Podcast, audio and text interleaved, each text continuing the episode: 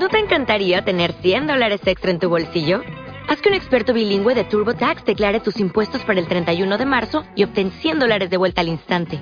Porque no importa cuáles hayan sido tus logros del año pasado, TurboTax hace que cuenten. Obtén 100 dólares de vuelta y tus impuestos con 100% de precisión. Solo con Intuit TurboTax. Debes declarar para el 31 de marzo. Crédito solo aplicable al costo de la presentación federal con TurboTax Full Service. Oferta sujeta a cambios o cancelación en cualquier momento. Capítulo 8. Las faldas de una dama. La garganta de Virón se estaba secando. En lucha limpia podía haber vencido a cualquiera de los guardias. Lo sabía, y ansiaba encontrar una oportunidad. Incluso quizás hubiera podido medirse con los dos a la vez. Pero llevaban látigos, y no hubiese podido levantar un brazo sin que se lo hicieran sentir. Mentalmente se rindió. No podía hacer otra cosa. Dejadle que se lleve su capa, dijo Gilbert. Virón, sorprendido, miró rápidamente en dirección a Gilbert y se retractó de su rendición. Sabía que no llevaba capa. El guardia que había sacado el látigo juntó los talones en señal de respeto. Señaló a Virón con el látigo. Ya ha oído usted al señor. Coja su capa y no se entretenga. Virón fue retrocediendo lo más lentamente que podía. Llegó hasta la librería y se inclinó, palpando tras la silla en busca de la inexistente capa. Y mientras sus dedos manipulaban el espacio vacío, observaba ansiosamente a Gilbert. El bisisonor no era para los guardias más que un objeto extraño. Para ellos no significaba nada el hecho de que Gilbert manipulase delicadamente los mandos. Virón observó con fijeza la boca del látigo, dejando que llenase su mente. Desde luego, no debía entrar en ella más que lo que viese o oyese, o creyera que veía o oía. ¿Pero por cuánto tiempo? ¿Está su capa detrás de aquella silla? Preguntó el guardia armado. Levántese. Adelantó impacientemente un paso, y se detuvo. Sus ojos se contrajeron de asombro, y miró vivamente hacia su izquierda. Había llegado el momento. Virón se enderezó, lanzándose hacia adelante y hacia abajo. Agarró las piernas del guardia y tiró de ellas. El guardia cayó pesadamente, mientras el amplio puño de Virón se cerraba sobre la mano del otro guardia, buscando el látigo neurónico que sujetaba. El otro guardia llevaba el látigo desenfundado, pero de momento no le servía de nada. Con su mano libre barría furiosamente el espacio delante de sus ojos. Resonó la aguda risa de Gilbert. ¿Te molesta algo, Farrillo? No veo absolutamente nada, gruñó, y añadió. Salvo este látigo que ahora he cogido. Bien, entonces vete. No van a detenerte. Sus mentes están llenas de visiones y sonidos que no existen. Gilbert se apartó saltando por encima de los cuerpos que se retorcían. Virón liberó sus manos y se alzó. Descargó su brazo precisamente por debajo de las costillas del otro. La cara del guardia se retorció de dolor, y su cuerpo se dobló convulsivamente. Virón se levantó con el látigo en la mano. Cuidado, gritó Gilbert. Pero Virón no se volvió con suficiente rapidez. El segundo guardia se le vino encima, derribándole. Fue un ataque a ciegas. Era imposible saber qué era lo que el guardia creía agarrar. Ciertamente, en aquel instante no sabía nada de Virón. Este sintió en su oreja la respiración del guardia, y oyó el gorgoteo continuo e incoherente de su garganta. Virón se retorció tratando de hacer funcionar el arma que había capturado, y se estremeció al contemplar los vacíos ojos que debían estar percibiendo algún horror invisible para todos los demás. Virón tensó las piernas y desplazó su peso tratando de liberarse, pero todo fue inútil. Tres veces sintió como el látigo del guardia oprimía duramente su cadera, y se estremeció al contacto. Entonces el gorgoteo del guardia se disolvió formando palabras. Aulló. Me las pagaréis todos. Apareció el pálido y casi invisible centelleo del aire ionizado en el trayecto del haz de energía del látigo, que barrió ampliamente el aire y encontró el pie de Virón. Fue algo así como si hubiese pisado un baño de plomo tundido. O como si hubiese sido separado por el mordisco de un tiburón. En realidad nada le había ocurrido físicamente. Lo único que había sucedido era que los terminales nerviosos que gobernaban la sensación del dolor habían sido estimulados al máximo. El plomo hirviente no podía haber hecho más. Virón dio un enloquecedor aullido y se derrumbó. Ni siquiera se le ocurrió que la lucha había terminado. Nada importaba excepto el insoportable dolor. Sin embargo, a pesar de que Virón no se había dado cuenta, la presa del guardia se había relajado, y unos minutos más tarde, cuando el joven pudo esforzarse para abrir los ojos y enjugó sus lágrimas, encontró al guardia de espaldas a la pared, tratando débilmente de empujar la nada con sus manos y riéndose estúpidamente. El primer guardia estaba aún tendido sobre su espalda, con las piernas y los brazos extendidos. Estaba consciente pero silencioso. Sus ojos seguían algo en su trayectoria irregular, y su cuerpo temblaba un poco. Tenía espuma en los labios. Virón se levantó con dificultad, y se dirigió cojeando hacia la pared. Utilizó el mango del látigo, y el guardia se desplomó. Se acercó entonces al primero, el cual tampoco se defendió. Sus ojos continuaron moviéndose silenciosamente hasta que el golpe le dejó inconsciente. Virón volvió a sentarse y se dispuso a cuidarse el pie. Se sacó el calcetín y contempló con sorpresa la piel intacta. La tocó y gruñó al percibir la sensación de quemadura. Alzó la vista hacia Gilbert, quien había dejado el bisisonor y se frotaba una de sus delgadas mejillas con la palma de la mano. Gracias, dijo Virón, por la ayuda de su instrumento. Gilbert se encogió de hombros. Pronto vendrán otros, dijo. Ve al cuarto de Artemisa, por favor. Pronto. Virón comprendió que tema razón. El pie le dolía ya mucho menos, pero lo sentía hinchado y ardiente. Se puso el calcetín y metió el zapato debajo del brazo. Tenía ya un látigo y quitó el otro al segundo guardia, metiéndoselo con dificultad en el cinturón. Al llegar a la puerta se volvió, y preguntó con una sensación de asco. ¿Qué les hizo usted ver, señor? No lo sé, no puedo controlarlo. No hice más que largarles toda la fuerza posible, y lo demás dependió de sus complejos. No te detengas hablando. ¿Tienes el piano para llegar al cuarto de Artemisa? Virona sintió con la cabeza y avanzó a lo largo del pasillo. Estaba casi vacío. No podía caminar rápidamente, pues si intentaba hacerlo cojeaba. Miró su reloj, y recordó entonces que no había tenido aún tiempo de ajustarlo a la cronometría local de Rodía. Todavía estaba adaptado al tiempo patrón interestelar que utilizaba a bordo de la nave, donde 100 minutos constituían una hora, y mil un día. De modo que el número 876, que resplandecía en cifras rosadas en la fría esfera metálica del reloj, no significaba nada ahora. Pero, en fin, debía de ser bien entrada la noche, o por lo menos el período del sueño planetario, suponiendo que los dos no coincidieran, pues de lo contrario los salones no hubiesen estado tan vacíos, y los bajorrelieves de las paredes no hubiesen reflejado la luz sin nadie que los mirase. Tocó uno de ellos al pasar, una escena de coronación, y vio que eran bidimensionales. No obstante, producían la ilusión perfecta de estar separados de las paredes. Era lo bastante curioso para detenerse momentáneamente a fin de examinar el efecto.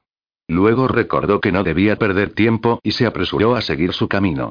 La vaciedad del pasillo le pareció otro signo de la decadencia de Rodía. Ahora que se había convertido en un rebelde, se percataba de todos esos símbolos de declinación. Si hubiera sido el centro de una potencia independiente, el palacio hubiese siempre tenido centinelas y guardianes nocturnos. Consultó el burdo mapa de Gilbert y dobló a la derecha, avanzando a lo largo de una rampa ancha y curva. En otro tiempo quizás hubo allí procesiones, pero nada de eso quedaría ahora. Se inclinó ante la puerta indicada y tocó la señal fotónica. La puerta se entreabrió primero, y luego se abrió del todo. Entre, joven. Era Artemisa. Virón entró, y la puerta se cerró rápida y silenciosamente. Virón miró en silencio a la muchacha. Recordaba con cierto malestar que su camisa estaba desgarrada por el hombro, de modo que una de las mangas colgaba suelta, que sus ropas estaban sucias, y que le sangraba la cara. Recordó el zapato que aún llevaba en la mano, lo dejó caer, y metió el pie en él. ¿Le importa si me siento? preguntó. La chica le siguió hasta la silla, y permaneció de pie junto a él, ligeramente molesta. ¿Qué ha ocurrido? ¿Qué le pasa en el pie? Me hice daño, dijo brevemente. ¿Está preparada para marcharse? La muchacha se animó. Entonces, ¿va a llevarnos? Pero Virón no estaba de humor para cortesías. El pie le dolía aún, y se lo sujetó con la mano. Mire, lléveme a una nave. Me marcho de este maldito planeta, y si quiere venir conmigo la llevo. La muchacha frunció el ceño. Podría mostrarse algo más amable. ¿Se ha peleado? Sí, con los guardias de su padre, que querían arrestarme por traición. En eso quedó mi derecho de asilo. Oh, lo siento. Yo también lo siento. No es sorprendente que los tiranios puedan dominar 50 mundos con un puñado de hombres. Les ayudamos. Hombres como su padre harían lo imposible para conservar el poder. Olvidarían los deberes básicos de un sencillo caballero, no importa. He dicho que lo sentía, señor ranchero. Empleó el título con frío orgullo. Le ruego que no se erija en juez de mi padre. desconoce todos los hechos. No me interesa discutirlos. Tendremos que salir apresuradamente, antes de que aparezcan más preciosos guardias de su padre. Bueno, no quiero herir sus sentimientos. Está bien, disculpe. La aspereza de Virón privaba de sentido a sus excusas, pero, ¿qué diablos? Era la primera vez que le habían herido con un látigo neurónico, y no resultaba precisamente divertido. Y, por el espacio. Le debían asilo. Por lo menos eso. Artemisa se sintió enojada, y no con su padre, naturalmente, sino con aquel estúpido joven. Pensó que era en verdad muy joven, casi un chiquillo. Tal vez era más joven que ella. Sonó el comunicador, y la chica dijo secamente. Espera un momento, ya vamos. Era la voz de Gilbert, que sonaba lejana. Harta, todo marcha por ahí. Está aquí, murmuró ella. Bien. No digas nada. Escucha. No salgas de tu cuarto. Que se quede contigo.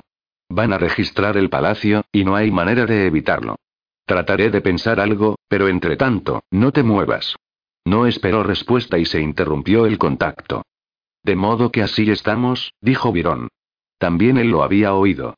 ¿Debo quedarme y comprometerla, o salir y entregarme? Supongo que no hay razón para esperar asilo en ningún lugar de rodilla.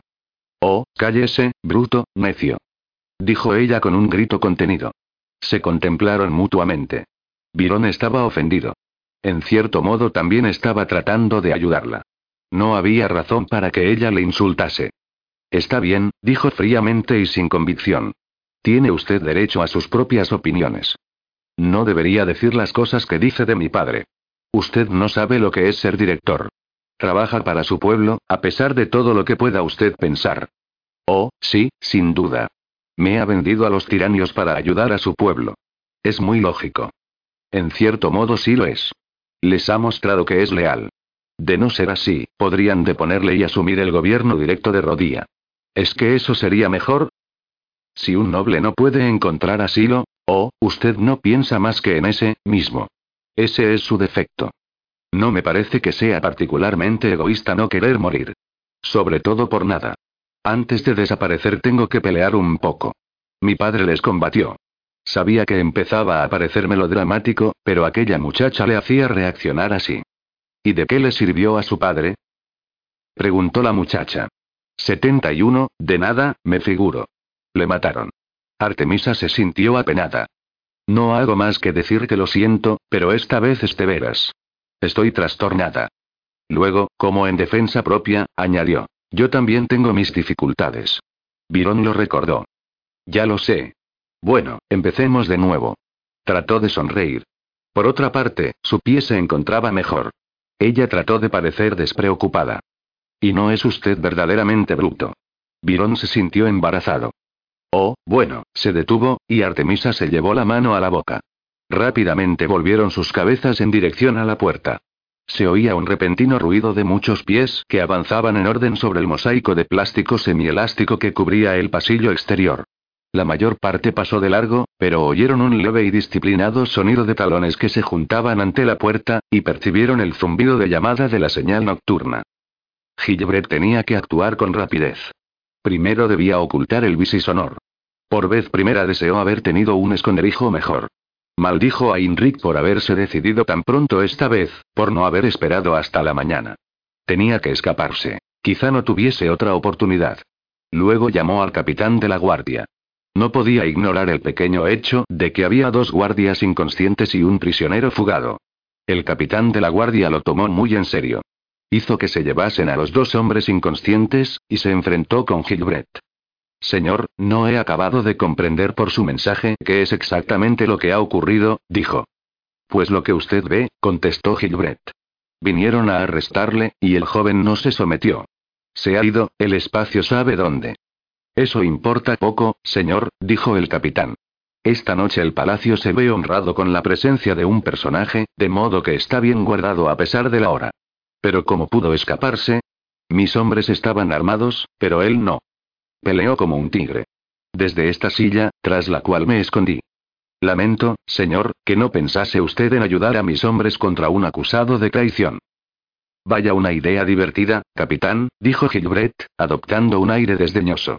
Si sus hombres en doble número y armados, necesitaban mi ayuda, ya es hora de que reclute otros hombres. Está bien. Registraremos el palacio, le encontraremos y ya veremos si puede repetir su hazaña. Le acompañaré, capitán. Ahora fue el capitán quien arqueó las cejas.